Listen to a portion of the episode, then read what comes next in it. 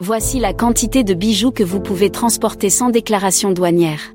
Il y a lieu de vous informer que la décision du 30 juillet 1999 relative à l'importation des objets par les voyageurs venant séjourner temporairement sur le territoire douanier prévoit dans son article 2 bijoux personnels dont le poids ne dépasse pas 150 grammes. Est-il écrit sur le site internet des services des douanes?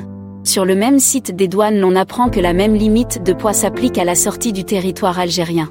Il y a quand même une précision à faire. La déclaration douanière concerne-t-elle les bijoux portés par la passagère ou seulement les bijoux transportés?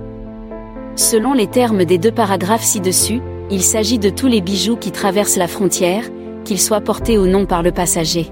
En fait, les textes de la douane parlent d'importation temporaire de bijoux personnels. Il s'agit donc des bijoux que la passagère porte sur elle qui ne doivent pas dépasser les 150 grammes. Mais il faut dire qu'il est rare que les éléments de la douane regardent les bijoux portés par les femmes qui voyagent.